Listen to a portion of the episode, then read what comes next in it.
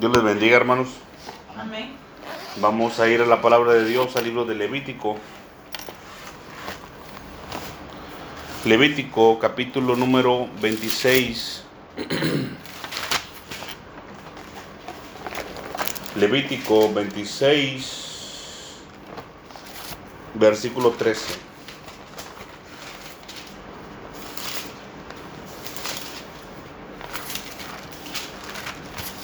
Nos ponemos en pie cuando lo encontremos en reverencia a nuestro Señor.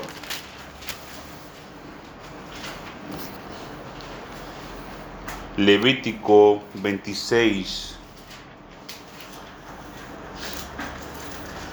Aleluya, gloria a Jesús. Número 13, solamente vamos a leer el 13, hermanos. Estamos todos ahí, ¿verdad? La palabra de Dios la leemos en el nombre del Padre, del Hijo y de su Santo Espíritu. Dice, Yo el Señor vuestro Dios, que os saqué de la tierra de Egipto, para que no fueseis sus siervos, y rompí las coyundas de vuestro yugo, y os he hecho andar con el rostro erguido. Vamos a orar, hermanos. Padre Santo que estás en el cielo, venimos delante de tu presencia, mi Señor y mi Dios, una vez más. Te ruego, Padre amado, en el nombre de Cristo Jesús de Nazaret, tu Hijo amado, mi Señor y mi Dios, a que tú no enviaste, Señor eterno, a que tú no enviaste, mi Señor y mi Dios, como propiciación por nuestro pecado, mi Señor y mi Dios. Nosotros, Padre amado, sabemos que no podemos, mi Señor y mi Dios, pagar esa deuda, Señor eterno. Y tu Hijo, el Señor Jesucristo, lo hizo por nosotros, mi Señor y mi Dios. Toma control, Padre Santo, de nuestra mente, de nuestro corazón, mi Señor y mi Dios. Límpianos, Padre Santo, con tu santa palabra, mi Señor y mi Dios. Henos aquí, mi Señor y mi Dios, tus siervos y tus siervas, mi Señor y mi Dios, que, están, que están de acuerdo contigo, mi Señor y mi Dios, que tú tienes razón, Padre Santo. Y venimos aquí, mi Señor y mi Dios, en señal, Padre Santo, de obediencia a tu santa palabra, mi Señor y mi Dios. Te ruego, Padre Santo, en el nombre de Cristo Jesús de Nazaret, que perdones, mi Señor y mi Dios, todo rastro de pecado y de maldad en nuestras vidas, Señor eterno. Envía, mi Señor y mi Dios, un carbón encendido, Señor eterno, y toca nuestros labios, Padre, porque son inmundos, mi Señor y mi Dios, pero tú los haces limpios, mi Señor y mi Dios. Tú los limpias, Padre Santo, con tu fuego purificador. Reprende por nosotros, mi Señor y mi Dios, a todo espíritu de las tinieblas, Padre Santo, que trate de perturbarnos, a todo espíritu astado de brujería, Señor eterno. Échalo fuera de este lugar, mi Señor y mi Dios. Que descienda tu fuego y tu poder solamente, mi Señor y mi Dios. Que descienda, Padre Santo, y nos rodee, mi Señor y mi Dios. Así como rodeaste a Sión, Padre Santo, de montes. Rodéanos, Señor eterno, con tu fuego, con tu palabra, mi Señor y mi Dios. Encomendamos este mensaje en tus manos, Señor Dios Todopoderoso, porque confiamos y creemos que tu palabra es verdad, mi Señor y mi Dios, y que se cumple. Encomendamos en tus manos, mi Señor y mi Dios, este mensaje, Padre Santo. Háblanos hoy, Señor eterno, a través de tu santa palabra, mi Señor y mi Dios. Te pedimos que nos limpies y nos santifiques, mi Señor y mi Dios, con tu palabra poderosa, Señor eterno, con tu palabra benevolente con el hombre, mi Señor y mi Dios. Te ruego, mi Señor y mi Dios, en el nombre de Cristo Jesús de Nazaret, que nos purifiques con tu fuego, mi Señor y mi Dios, con el amor, Padre Santo, que está escrito en tu santa palabra, mi Señor y mi Dios. Llena nuestra mente y nuestro corazón, mi Señor y mi Dios, con esta, mi Señor y mi Dios, tu poderosa palabra viva y eficaz, Señor Dios Todopoderoso. Encomiendo en tus manos, mi Señor y mi Dios, nuestras vidas y nuestras almas, Señor eterno. Que este mensaje, Padre Santo, venga ungido, mi Señor y mi Dios, con tu Santo Espíritu, Señor eterno, y sea derramado sobre nosotros, sobre tu siervo, Señor eterno, que te buscamos, mi Señor y mi Dios, en verdad. Cierra, mi Señor y mi Dios, y que cese, Padre Santo, toda dolencia, todo dolor y toda enfermedad, mi Señor y mi Dios. Que se rompan los yugos, Padre Santo, que se rompan los yugos, mi Señor y mi Dios, a causa de la unción de tu Santo Espíritu, Señor eterno, en tus siervos y en tus siervas, mi Señor y mi Dios, y que se haga grande bonanza, Padre Santo, en esta tierra, mi Señor y mi Dios, la cual nosotros pisamos, Señor eterno, con nuestros pies. En el nombre de Cristo Jesús de Nazaret, Te damos las gracias, Señor eterno, porque tú eres bueno, mi Señor y mi Dios. Y también porque tu Hijo amado nos enseñó a quién debemos de temer verdaderamente. A ti, Señor Dios Todopoderoso, te damos toda la gloria y toda la honra, mi Señor y mi Dios. Amén y amén. Pueden tomar asiento, mis hermanos y mis hermanas. Hoy, continuando con el tema de la santidad, vamos a hablar acerca del yugo. Ya hablamos de forma general qué es la santidad, cómo una persona puede llegar a ser santa. Y sí se puede, mis hermanos y mis hermanas. Sí se puede ser santo, perfecto, delante del Señor. en los servicios anteriores también hablamos acerca de un, un tema muy relacionado con el de hoy, pues estamos hablando de lo mismo, de la santidad. Hablamos qué es una atadura y hoy vamos a hablar qué es un yugo. Dice la palabra de Dios en Levítico 26:13, yo el Señor vuestro Dios, esto es, mis hermanos y mis hermanas, como una introducción a quién va dirigido este mensaje. El Señor habla a su pueblo, yo el Señor vuestro Dios. Usted, mi hermano y mi hermana, está segura que el Señor Dios Todopoderoso es su Dios, que no hay otro Dios al que usted está viendo? ¿A qué Dios mira usted? ¿Al Señor Dios Todopoderoso? ¿O al dinero? ¿A las riquezas? ¿A los afanes? ¿A la vanagloria de esta vida? ¿Qué está viendo usted? ¿A qué Dios mira? Espero que sea el Señor Dios Todopoderoso. Dice, yo el Señor vuestro Dios, que os saqué de la tierra de Egipto, para que no fuese su siervo. Fíjense, que os saqué de la tierra de Egipto. Quiere decir, mis hermanos y mis hermanas, que el Señor nos sacó del mundo. Para que no fuéramos siervos del mundo. Dice aquí.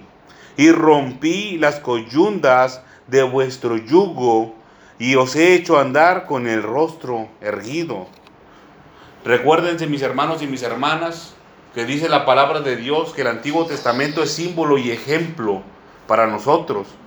Cuando se habla de la tierra de Egipto se habla del mundo. Y dice aquí que nosotros éramos siervos del mundo. Ya no lo somos, mis hermanos y mis hermanas, porque el Señor dice aquí que Él rompió las coyundas de nuestro yugo. El pastor conoce muy bien lo que es un un yugo. Y nos ha explicado muchas veces, ¿verdad? Con qué es lo que es un yugo. Este, yo soy de ciudad, yo no conozco eso, mis hermanos y mis hermanas. Pero claro, lo puedo investigar. Y lo investigué. Ahora, cuando se dice que se unce un, un animal, una bestia de carga, un buey, se le pone el yugo encima, junto con otra bestia, ¿verdad? Y se le amarra ese pedazo de madera a la bestia. A eso se refiere cuando dice coyundas. Coyundas, los amarres que se le hacen a la bestia con la madera del, yugo. Y dice el Señor que Él lo rompió. ¿Por, ¿Para qué lo rompió? Nos dice todavía mis hermanos y mis hermanas. Es lo que a mí me gusta mucho del Señor Dios Todopoderoso. Que en su palabra nos dice los cómo, los porqués y los para qué. Nos dice todo, hermanos y hermanas, no hay duda aquí. Dice que la rompió. Dice, y os he hecho andar. ¿Para qué? Para que andemos con el rostro erguido. Cuando una persona tiene un yugo, una carga, una carga, para eso es, mis hermanos y mis hermanas, el yugo, para ponerle una carga al animal. Cuando nosotros, los seres humanos, llegamos, llegamos a tener yugo en la vida pasada, teníamos unas cargas encima que las teníamos que ir arrastrando y jalando. Y obviamente cuando está jalando no va a estar así derechito, así, ah, sí voy jalando. Pues tiene que estar así, haciendo fuerza. Doblado, doblado, haciendo fuerza, estirándose. Y dice el Señor que rompió esas coyuntas, quitó las cargas de encima de nosotros y nos hizo andar así como estamos ahorita, derechitos, con el rostro erguido para arriba. Es lo que hizo el Señor con nosotros, mis hermanos y mis hermanas.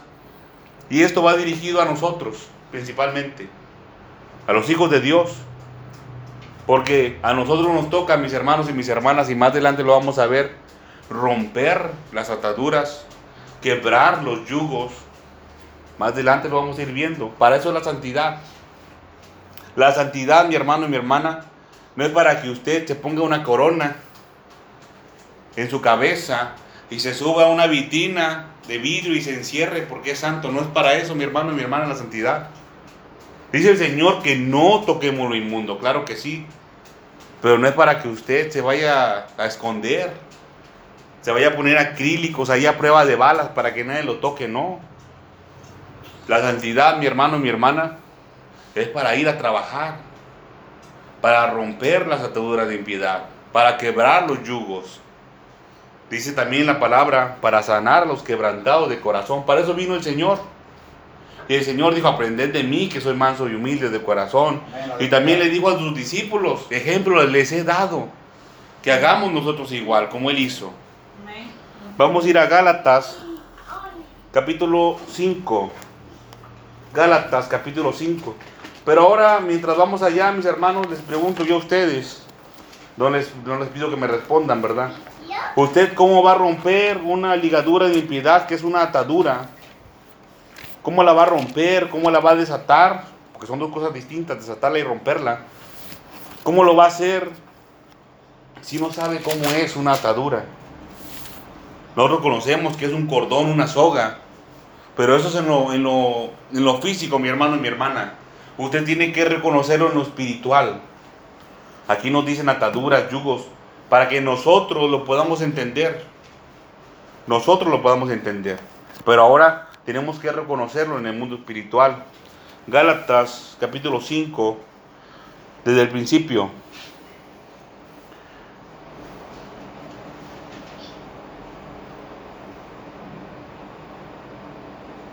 Ah, perdón, me equivoqué de cita yo, perdón. Estamos ahí, Gálatas 5, permítanme. Gálatas 5. Que me, me equivoqué en mi escritura, hermanos, pero esa es la cita correcta. Gálatas 5, desde el principio, dice, Estad pues firmes en la libertad con que Cristo nos hizo libres y no estéis otra vez sujetos al yugo de esclavitud. Dice aquí yo, Pablo, os digo que si os circuncidáis, de nada os aprovechará a Cristo. Y otra vez os certifico a todo hombre que se circuncida, que está obligado a guardar la, a guardar la ley. Dice, de Cristo os desligasteis. Eso se los mostré, hermanos y hermanas, cómo se desliga el hombre o la mujer del Señor en el servicio anterior, cuando hablamos acerca de las ataduras. Pero hoy vamos a hablar acerca del yugo. Dice el capítulo 1, no estéis otra vez sujetos al yugo de esclavitud. Estad pues firmes en la libertad con que Cristo nos hizo libres. Así como el Señor libertó al pueblo de Israel de Egipto, dice que le quitó el yugo. Las cargas, las cargas, mis hermanos y mis hermanas, quedan obligados a llevar físicamente. Dice que el Señor se los quitó y a nosotros Cristo nos hizo libres de todo eso. Dice, estad pues firmes, como cuando les dijo que iban a ir con el rostro erguido. Lo mismo a nosotros. Ya no andamos así, todos tristes, con la depresión, con las cargas pensando, no. Porque el Señor Jesucristo nos hizo libres de todo eso. Entonces ahora nos toca ir con la vista arriba, de frente.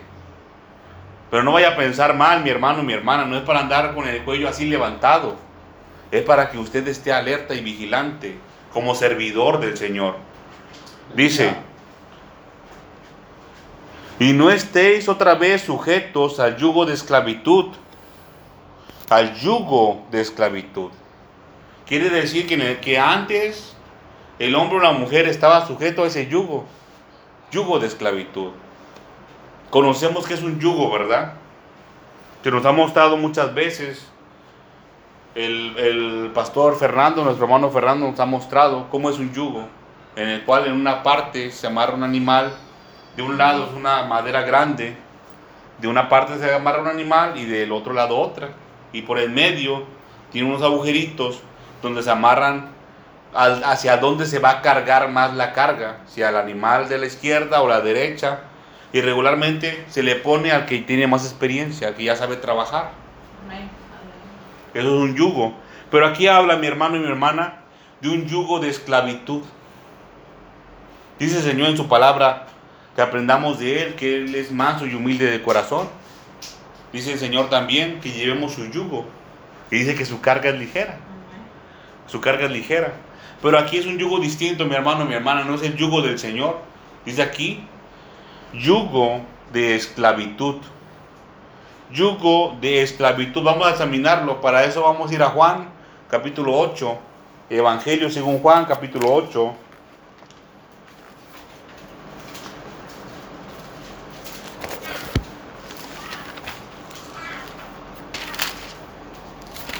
El yugo es símbolo, mi hermano y mi hermana, de esclavitud. Es símbolo de un trabajo forzado, que esa fuerza es mi hermano y mi hermana. Juan capítulo 8. Y eso a veces pasa con el hombre o con la mujer que está esclavizado al pecado. Juan 8, 34.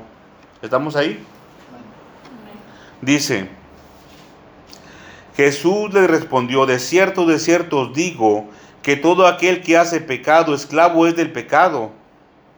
Dice, y el esclavo no queda en la casa para siempre, el Hijo sí queda para siempre.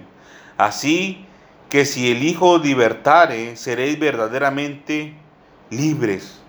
Dice, de cierto, de cierto os digo, que todo aquel que hace pecado, esclavo es del pecado. El origen de la palabra esclavo, mi hermano y mi hermana, viene, hay, hay palabras intermedias en su original griego, pero el origen de un esclavo es una atadura. Lo vimos también en el, en el servicio anterior acerca de las ataduras y esta cita también la vimos, claro. Y quiere decir, mi hermano y mi hermana, los orígenes de la palabra de un esclavo, que es un hombre que está atado. El origen de la esclavitud es la atadura que ya la vimos, ya la reconocimos, ya sabemos qué es. Ahora, para que un hombre, una mujer tenga un yugo de esclavitud, tiene que tener una atadura ya puesta. Quiere decir que es un hombre que ya ha sido atado. Un hombre o una mujer que ya ha sido sometido por medio del pecado. Por medio del pecado ahora se le ha impuesto una carga. Una carga Quiere decir, mi hermano, mi hermana, que está trabajando directamente para el enemigo. No lo sabe, mucha gente, mi hermano y mi hermana no lo sabe, pero está trabajando para el enemigo. Está dando frutos directamente al diablo. Aleluya. Miren que uno de esos frutos, mi hermano y mi hermana, es cuando la gente se pone como triste, cuando la gente se pone como enojada, ya está atado ya está, ya la persona ya está atada y ahora empieza a dar frutos para el enemigo. Cuando uno se enoja, cuando una persona se enoja y provoca a otra que se enoje también a pelear, ojo, a pelear, ya le está dando frutos al enemigo, al diablo. Nosotros como hijos de Dios no debemos de permitir eso. Cuando alguien viene enojado con nosotros, buscándonos pleito, problemas. Nosotros como servidores de Dios, como hijos de Dios, estamos siendo llamados a ser pacificadores, a hacer la paz. Ahora imagínense mi hermano y mi hermana, que nos vengan a buscar problemas, que nos vengan a incitar, porque es un tipo de tentación del enemigo, usar a una persona que ya está esclavizada, ya está atada por el diablo, ahora la manda a provocar a los cristianos a que se peleen. Y desafortunadamente, yo me incluyo, mi hermano y mi hermana, algunos hemos caído en la tentación de los enojos, de las iras, de las contiendas, de las disensiones. Pero mire mi hermano y mi hermana que para eso la persona que el enemigo, que el diablo está usando para atentar a otro, ya ha sido atada desde tiempo atrás. Y ahora se mete en su, en su mente, en su corazón, el enemigo y empieza a tentarlo para que vaya. No, mira, ve, ve y dile esto. No se da cuenta la persona, pero está siendo usada por el enemigo para hacer que otros más caigan y para atar a más gente. Y no se da cuenta de que está siendo usado por el enemigo. No se da cuenta. Aleluya. Vamos a ir aquí mismo en Juan, un poquito adelante, 8, pero en el versículo 44 dice, voy a ir un poquito más rápido, hermanos, voy a ir un poquito más rápido, ya no voy a leer tanto, tanto contexto, porque ya leímos mucho en el servicio anterior. Juan 8:44 dice, vosotros sois de vuestro padre el diablo, y los deseos de vuestro padre queréis hacer. Dice, él ha sido homicida desde el principio y no ha permanecido en la verdad, porque no hay verdad en él. Cuando habla mentira de lo suyo habla, porque es mentiroso y padre de mentira. Fíjense, dice, aquí el contexto es, mi hermano y mi hermana, que le estaban incitando los, los fariseos al Señor, porque versículos atrás le- le decían, nosotros, o adelante creo que es, le decían al Señor, nosotros no somos hijos nacidos de fornicación. Le estaban diciendo al Señor, no, este, tu mamá, tu tú no eres hijo de tu papá, así le estaban diciendo. Lo conocían al Señor, conocían sus orígenes. Estaban incitándolo, a, tent- tentándolo también. Dice, vosotros sois de vuestro padre el diablo, y los deseos de vuestro padre queréis hacer. Él sabía que lo querían matar también. Fíjense, vosotros sois de vuestro padre el diablo. Quiere decir, mi hermano y mi hermana, que ellos, estos señores, tenían por amo y por señor al enemigo. Estos fariseos. En ese tiempo lo tenían. Era su amo. Era el que le estaba diciendo qué tenían que hacer. Estaban siendo, pues, se convirtieron en ese momento. Espero que algunos se hayan arrepentido, pero en ese momento eran servidores directamente del enemigo.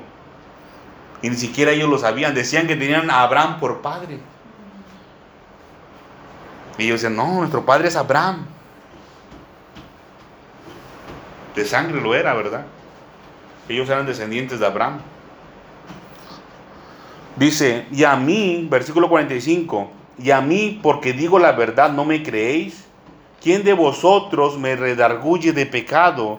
Pues si digo la verdad, ¿por qué vosotros no me creéis? Dice, el que es de Dios, perdón, el que es de Dios, las palabras de Dios oye.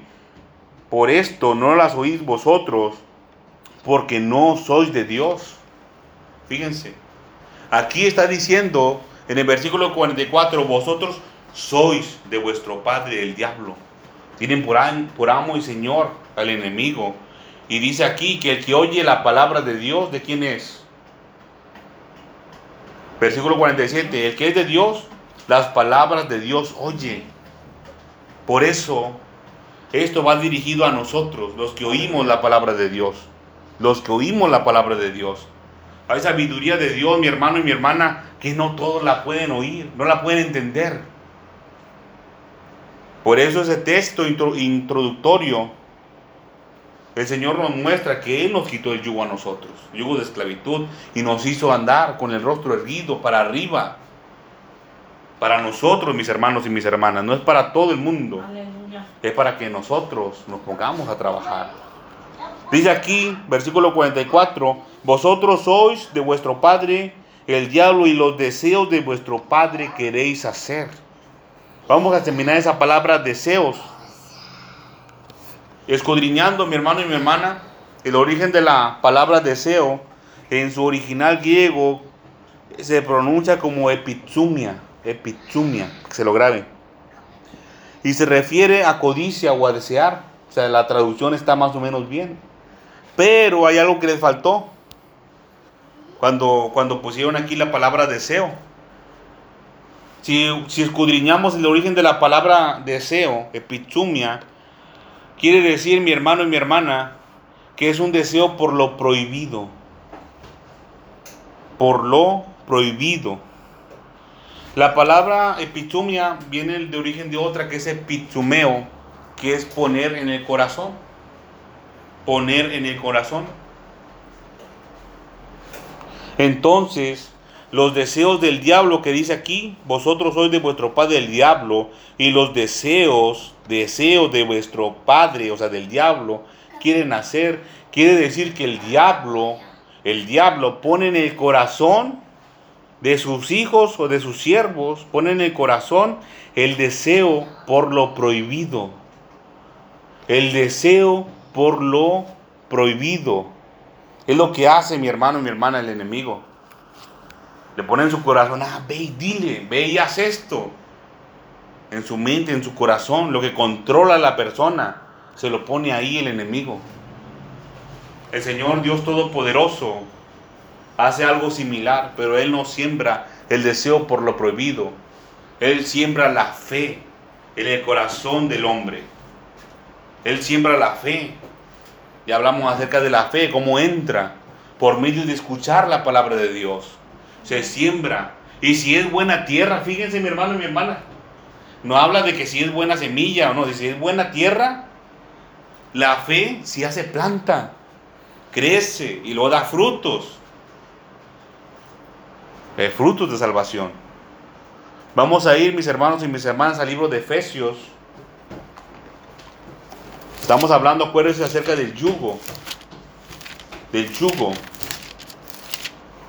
Ya vimos que son los deseos del enemigo. Ahora vamos a ver acerca de la trampa del enemigo. Efesios capítulo 4, versículo 22. Esta es la trampa del enemigo, mi hermano y mi hermana. Le pone ahí en el corazón a la persona el deseo para pecar. No la puede obligar a pecar, mi hermano mi hermana, a nadie. No lo puede obligar, no puede tomar control total de un ser humano y, hacerlo pecar, no. El hombre, el hombre ya que es pecador, pues ahora sí ya recibe mi hermano, mi hermana el deseo por hacer más cosas malas, como los fariseos de aquel tiempo que le, decían al Señor, le replicaban, que Abraham tenían por padre. Dice Efesios capítulo 4, versículo número 22.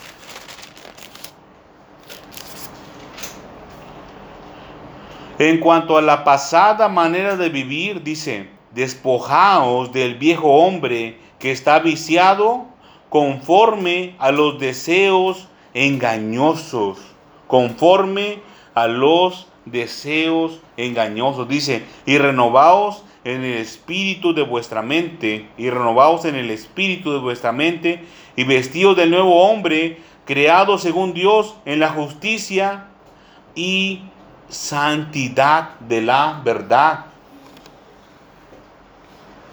en cuanto a la pasada manera de vivir, dice, despojado de viejo hombre que está viciado conforme a los deseos engañosos. El problema es que está viciado. ¿Qué, es un vicioso, mi hermano y mi hermana? Alguien que toma mucho de algo, ¿no? Que, que, que, que quiere mucho... Que no puede dejar de usar, hacer o hacerlo. De usar o hacerlo, ¿verdad? quiere mucho algo, está deseoso por alguna cosa, por hacer o por tomar. Bueno, dice que está viciado, pero dice conforme. Cuando usted, mi hermano, mi hermana o yo, cualquiera leamos la escritura y cuando veamos esta palabra en el Nuevo Testamento, conforme, conforme, es que está hecho a la forma de. Ha sido formado la, la persona. Cuando nosotros la palabra de Dios dice que tenemos que ser perfectos, nosotros los hijos de Dios, perfectos, quiere decir que estamos completos, que hemos sido formados completamente, pero hemos sido formados por partes. La palabra perfectos quiere decir eso. Pero la palabra conforme es que dice que la persona ha sido hecho a la forma de, en este caso, los deseos engañosos. Lo que el enemigo ha puesto en el hombre se ha hecho a la forma se ha hecho a la forma de los deseos del enemigo, por lo prohibido. Se ha hecho de esa forma. ¿Y cuáles son? Los deseos engañosos, los placeres del pecado. Los placeres del pecado. Esa es la trampa del enemigo, mi hermano y mi hermana. Y lo pone en el corazón de los hombres y de las mujeres, pecadores, para que sigan pecando. Y esa es su carga, mi hermano y mi hermana. Esa, esa es la carga, así es como los pone a trabajar, ya que los tiene bien amarraditos, los incita a pecar a los demás, a sus semejantes.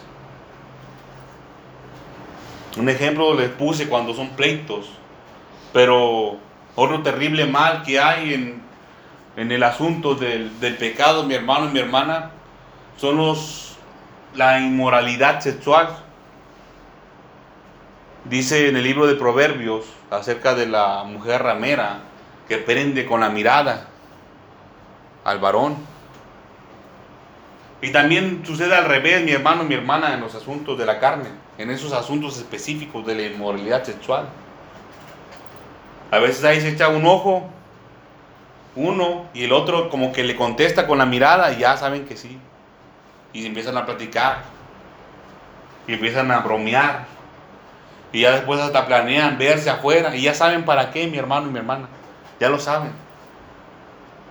Y hay gente que se vuelve experta en eso. En cómo encontrarse, en cómo verse. Y son bien conocidos también mis hermanos y mis hermanas, los que trabajamos en fábrica.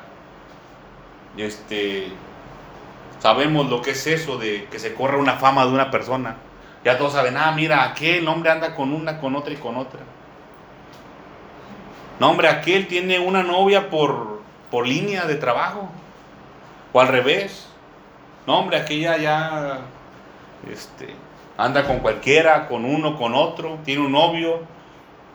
A veces dicen, no, hombre, mira, aquí anda con uno, en el camino anda con otro, y, y luego otro es el que la recoge en un carro. Pues anda con tres, cuatro novios. Que a lo mejor los muchachos o la pareja cree que es, el, que es la única pareja, ¿no? Y esa persona que tiene muchas parejas se volvió en un servidor del enemigo, mi hermano y mi hermana, incitando a pecar a los demás. Vamos a ir al libro de Hebreos para ver la consecuencia, mi hermano y mi hermana, de andar en pecado. Porque muchos podrán llegar a pensar, no, pues el Señor como quiera nos perdona, yo voy a pecar tantito, como quiera, después este, me arrepiento. Y el Señor me tiene que perdonar porque su palabra dice que Él, que Él, nos, que Él nos perdona, que Él envió al Señor Jesucristo. Pero vamos a ver la consecuencia, mi hermano y mi hermana, de caer en la trampa del enemigo, en la trampa del pecado. Vamos a ir al libro de Hebreos, capítulo 3.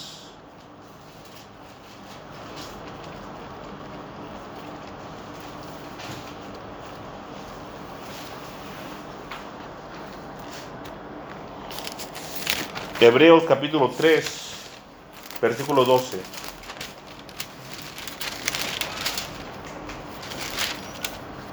Dice, mirad hermanos que no haya en ninguno de vosotros corazón malo de incredulidad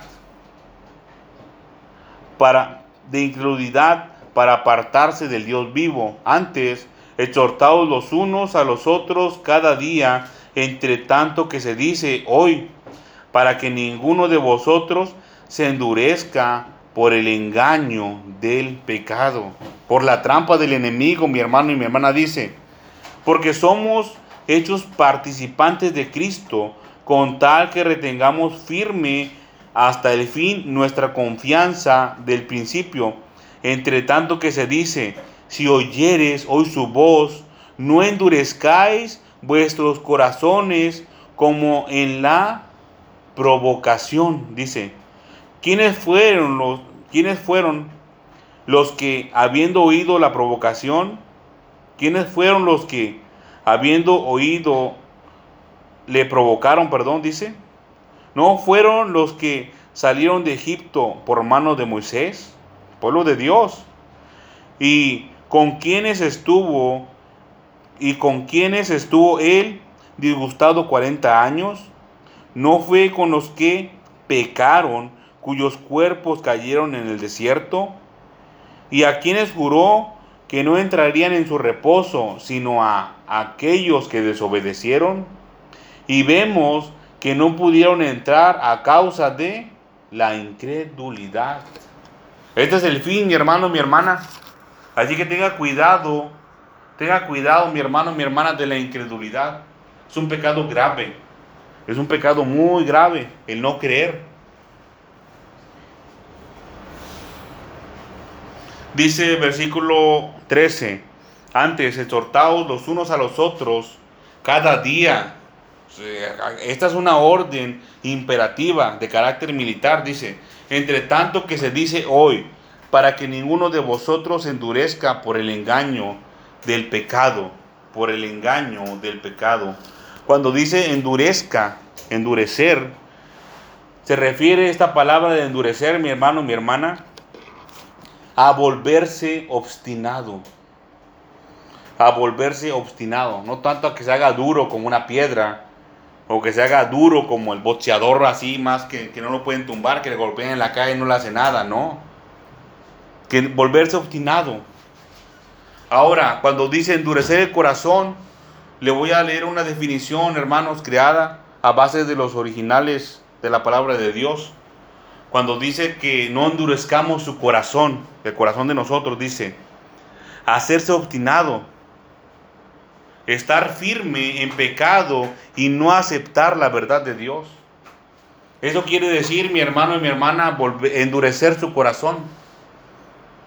Se ha obstinado en su pecado, no quiere dejar de pecar. La obstinación, mi hermano y mi hermana, le voy a leer la definición, dice, mantenimiento excesivo, excesivamente firme de una idea, que mantiene una idea de forma firme, pero excesiva. Una idea, una intención, una opinión generalmente poco acertada, sin tener en cuenta otra posibilidad. Quiere decir, mi hermano y mi hermana, que el que endurece su corazón está equivocado. Sí, por favor, hermano. Quiere decir, mi hermano, mi hermana, que el que ha endurecido su corazón se ha obstinado en el pecado, en pecar. Ya no le importa a mi hermano y mi hermana si está bien o si está mal. Él cree que está bien y, para él, como dicen por ahí, eso es ley.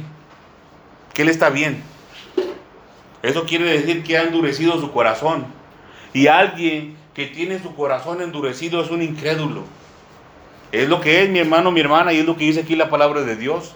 Versículo 19 dice, y vemos que no pudieron entrar a causa de la incredulidad.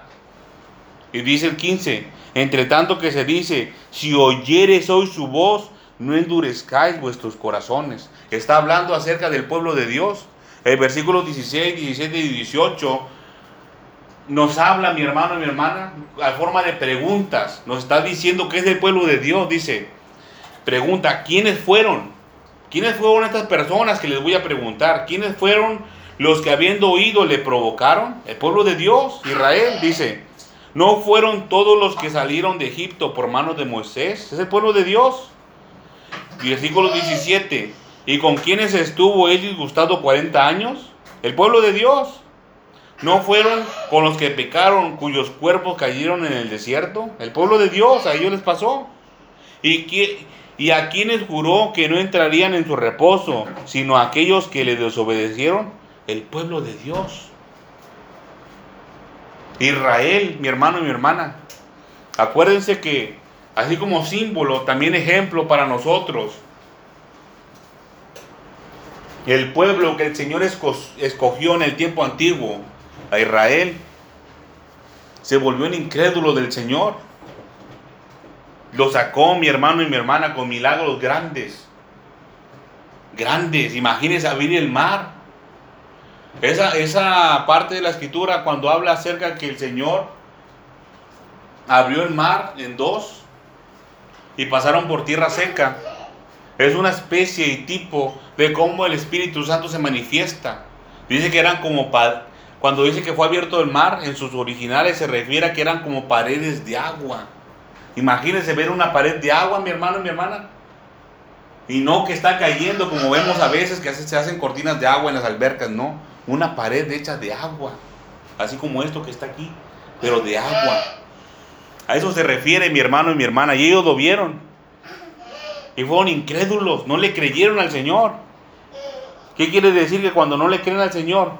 Que no le obedece al Señor. no le hace caso. Y de esa manera caí en la trampa del enemigo. Le pone, le pone el diablo, le pone al hombre o a la mujer que peca una cuerda, una atadura.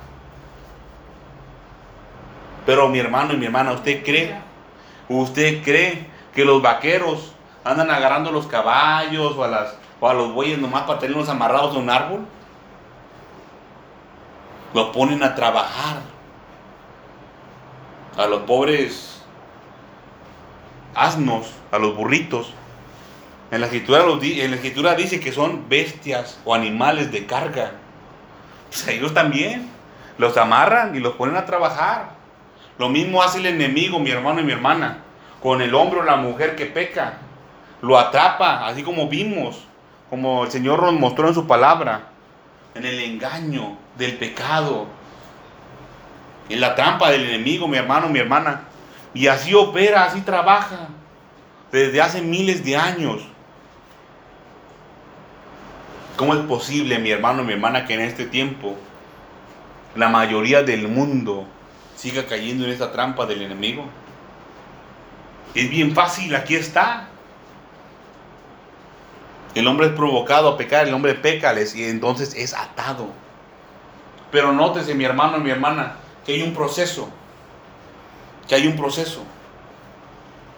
Y hay, y hay procesos intermedios en el cual el hombre es atado, y luego es puesto el yugo, y luego es amarrado las coyundas del yugo, y luego es puesto a trabajar. Muchos dicen o piensan que se hacen solamente a veces daño a sí mismos con las drogas, con el alcohol, con algún vicio. Cuando dicen, no, es mi vida, yo quiero vivir como yo quiera vivir. Pero no saben, mi hermano y mi hermana, que aunque ellos no quieran, dicen, dicen, yo no le hago daño a nadie, déjenme vivir mi vida. Aún así, mi hermano y mi hermana, ese hombre, esa mujer, ya ha sido atado y ya ha sido puesto a trabajar. Y los principales afectados, mis hermanos y mis hermanas, los primeritos son sus parientes, sus seres queridos, sus familias, sus seres queridos más cercanos, amigos inclusive.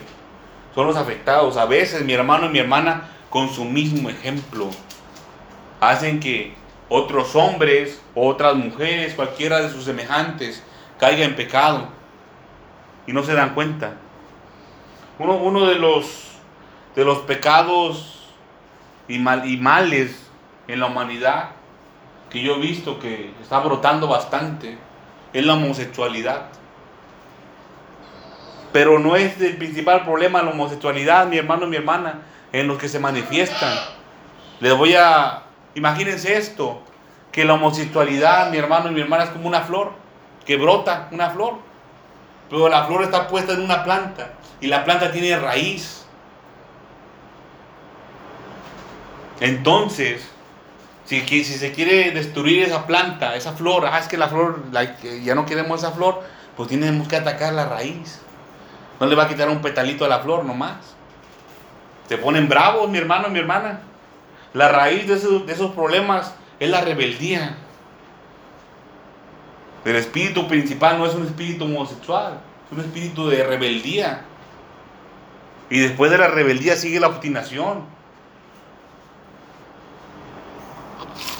Hasta hacen sus canciones, mi hermano y mi hermana, salen en la televisión, en los anuncios de cerveza. Salen ahí, mostrando su rebeldía. Ahorita están resurgiendo programas de televisión de hace muchos años, de una novela de, uh, ya tiene mucho tiempo, no recuerdo muy bien, que, que decían soy rebelde, algo así, o rebelde, RBD, rebelde. No saben lo que hacen, no saben lo que dicen. Las ataduras que están siendo puestas en sí mismos, mi hermano y mi hermana, cuando hablan esas cosas. Los hombres y las mujeres, mi hermano y mi hermana, que promueven esos movimientos, son servidores del diablo y ni siquiera lo saben, ni siquiera se dan cuenta porque están incitando a muchas más gentes, a sus semejantes, a hacer lo mismo.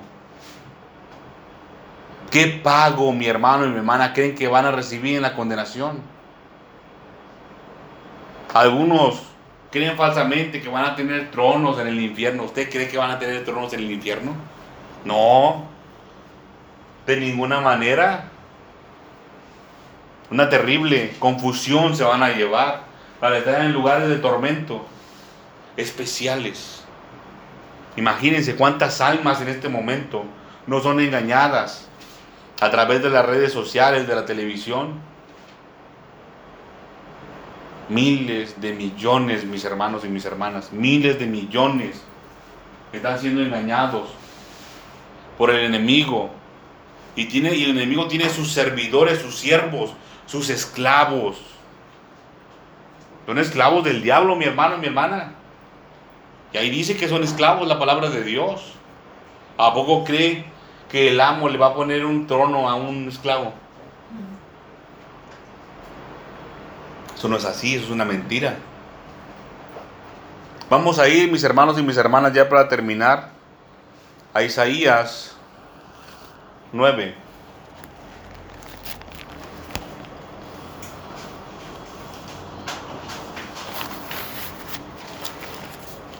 Isaías capítulo 9.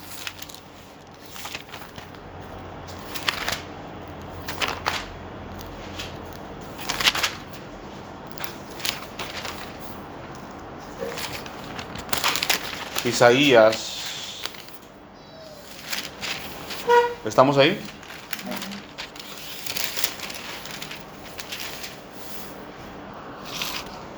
Dice, mas no habrá para siempre oscuridad para la que está ahora en angustia, tal como la aflicción que le vino en el tiempo que livianamente tocaron la primera vez a la tierra de Zebulón y a la tierra de Neftalí, pues al fin llenará de gloria el camino del mar, de aquel lodo del Jordán en Galilea de los gentiles, fíjense. En pueblo que andaba en tinieblas vio gran luz. Los que moraban en tierra de sombra de muerte, luz le resplandeció sobre ellos. Dice, multiplicaste la gente y aumentaste la alegría. Se alegrarán delante de ti como se alegran en la siega, como se gozan cuando reparten despojos. Porque tú quebraste su pesado yugo y la vara de su hombro y el cetro de su opresor, como en el día de Madián. Porque tú quebraste. ¿De quién está hablando aquí mi hermano y mi hermana? ¿Alguien me puede decir de quién está hablando aquí? Porque tú quebraste su pesado yugo y la vara de su hombro y el cetro de su opresor como en el día de Madián. ¿Quién vino a las tierras de Nestalí, de Zebulón? Dice aquí, el pueblo que andaba en tinieblas vio gran luz. Los que moraban en, los que moraban en tierra de sombra de, de muerte, luz le resplandeció sobre ellos. ¿Con quién se cumplió esta profecía, mi hermano mi hermana? Con el Señor Jesucristo. Dice aquí, porque tú quebraste su pesado yugo. ¿Quién quebró ese pesado yugo? El Señor Jesucristo y la vara de su hombro y el cetro de su opresor. Son varias cosas, mi hermano y mi hermana. Dice como en el día de Madián. Dice, porque, versículo 5, porque todo calzado que lleva al guerrero en el tumulto de la batalla y todo manto revolcado de sangre será quemados, serán quemados pasto del fuego, porque un niño nos es nacido, hijo nos es dado, y el principado sobre su hombro, y llamarán su nombre admirable, consejero, Dios fuerte, Padre eterno, príncipe de paz. Dice el Señor, mi hermano, mi hermana, el Señor Jesucristo, lo dilatado de su imperio y la paz no tendrán límite. sobre el trono de David y sobre su reino, disponiéndolo y confirmándolo en juicio y en justicia desde ahora y para siempre. El celo del Señor de los ejércitos hará esto. Esta es profecía, mi hermano y mi hermana, que se cumplió en el Señor Jesucristo. Dice aquí, niño, hijo nos es nacido, dice, y llamarán su nombre admirable, consejero, Dios fuerte, Padre eterno, príncipe de paz, príncipe de paz. No vaya a pensar usted, mi hermano y mi hermana, que cuando dice príncipe se refiere a un, a un hijo de rey, que sí lo es. Pero no se refiere a que el rey tiene una corona así y el príncipe tiene una corona más chiquita. No se refiere a eso, mi hermano, mi hermana. Se refiere a que es un principado. Y aquí dice que el principado es puesto sobre su hombro. A él se le ha delegado, mi hermano y mi hermana, al Señor Jesucristo, a hacer paz entre el hombre y el Señor Dios Todopoderoso. Para eso vino el Señor Jesucristo aquí a la tierra. Para poner en paz al hombre pecador con el Señor que es santo. El hombre pecador, mi hermano, mi hermana, no puede pagar por su pecado. Tiene, el precio que tiene que pagar es la muerte. Se tiene, se tiene que sacrificar, mi hermano, mi hermana, a alguien santo. Y el Señor Jesucristo lo hizo por nosotros.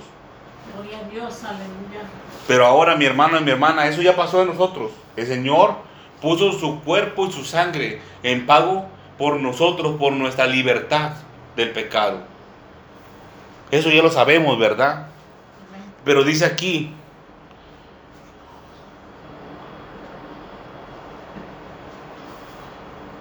porque el calzado, porque, versículo 4, porque tú quebraste su pesado yugo y la vara de su hombro y el cetro de su opresor como el día de Madián. ¿Saben a qué se refiere el día de Madián? No sé si vengan las concordancias, mis hermanos y mis hermanas. Si usted busca aquí o si su escritura dice, tiene concordancia, ¿a dónde lo lleva? No lo sé. El día de Madián, mi hermano y mi hermana, se refiere a jueces capítulo 6, 7 y 8. Y habla sobre Gedeón. Y eso, mi hermano, mi hermana, se lo voy a dejar de tarea, que usted lo estudie. Jueces 6, 7 y 8. A todos mis hermanos y mis hermanas que quieren saber cómo va a pasar esto, porque dice, porque tú quebraste su pesado yugo y la barra de su opresor y el perdón, y la vara de su hombro y el cetro de su opresor, como en el día de Madián. Como en el día de Madián. Jueces 6, 7 y 8. Y eso es, mi hermano, mi hermana, para que usted y yo nos pongamos a trabajar. Ahí se muestra cómo el Señor usó a Gedeón y cómo trabajó, cómo lo hizo, cómo venció en el nombre del Señor.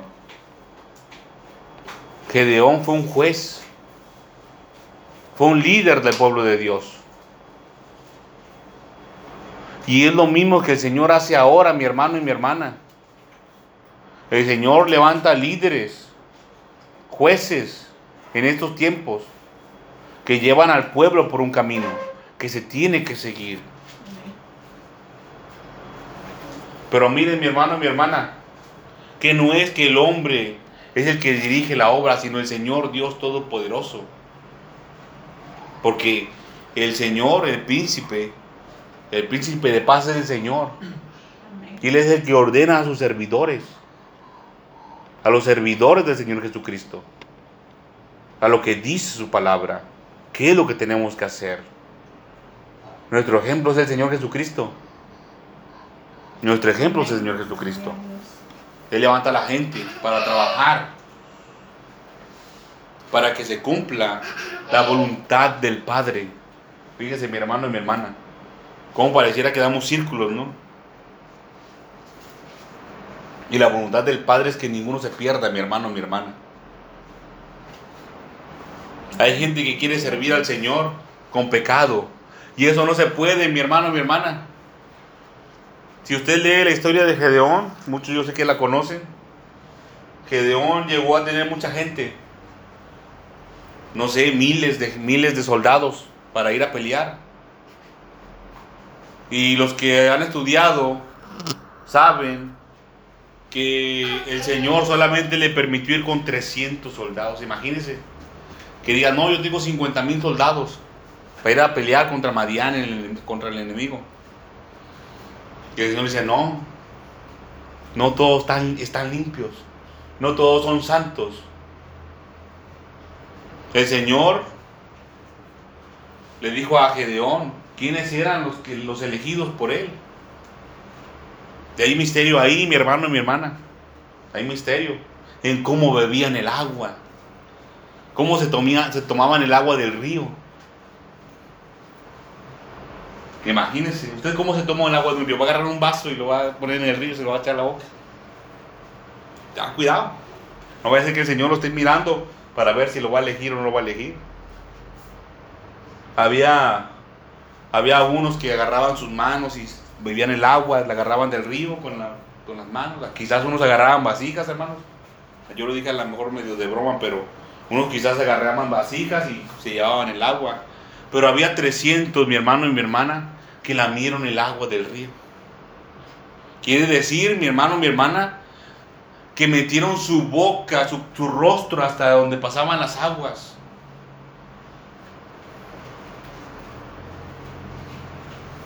Ahora el Señor, mi hermano, mi hermana, pues no hay ríos por aquí muy, muy buenos que digamos, para tomar agua.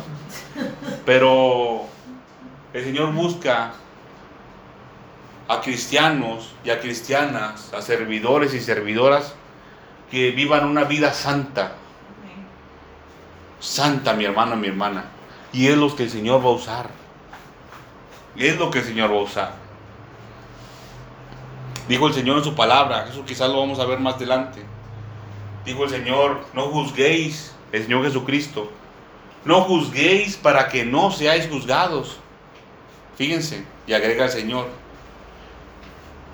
Porque mira la paja que está en el ojo de tu hermano y no echas de ver la viga que está en tu propio ojo. Así decía el Señor Jesucristo. Dice, quita primero la viga de tu propio ojo para que puedas ver bien y quitar, quitar la paja que está en el, en el ojo de tu hermano. Usted y yo, mi hermano, mi hermana, cualquiera, que puede llegar a vivir una vida en pecado, ¿cómo cree que le va a enseñar a, a alguien a vivir en santidad? ¿Cómo se le va a enseñar? ¿Cómo se le va a ministrar?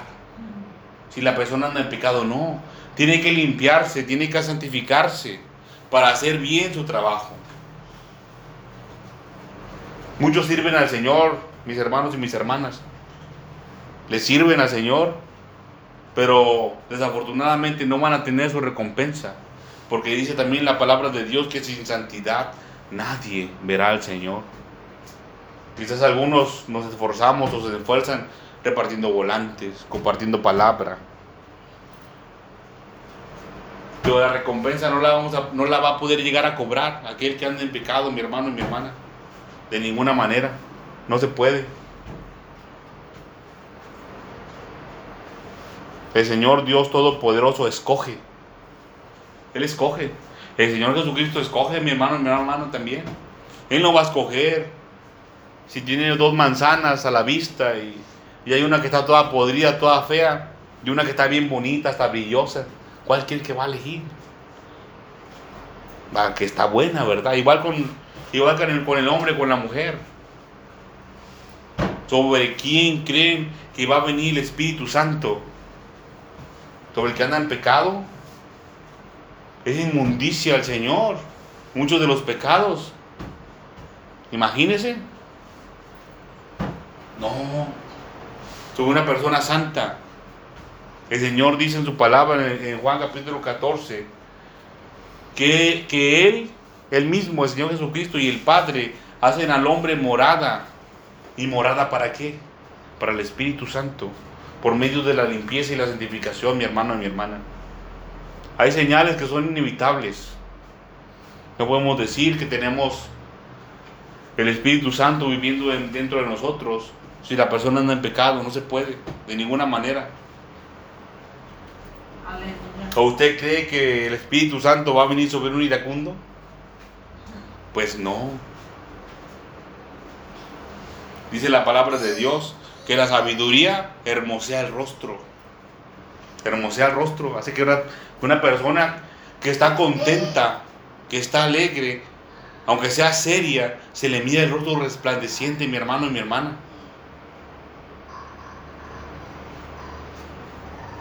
Y cuando una persona vive una vida amargada, ¿cómo se le ve el rostro? Hasta se mira más viejita la gente, más arrugados. Imagínense vivir una vida así. No, mi hermano, mi hermana, de ninguna manera. Este es el mensaje, mis hermanos, para este día. Vamos a ponernos sobre nuestros pies y vamos a darle gracias al Señor por su palabra.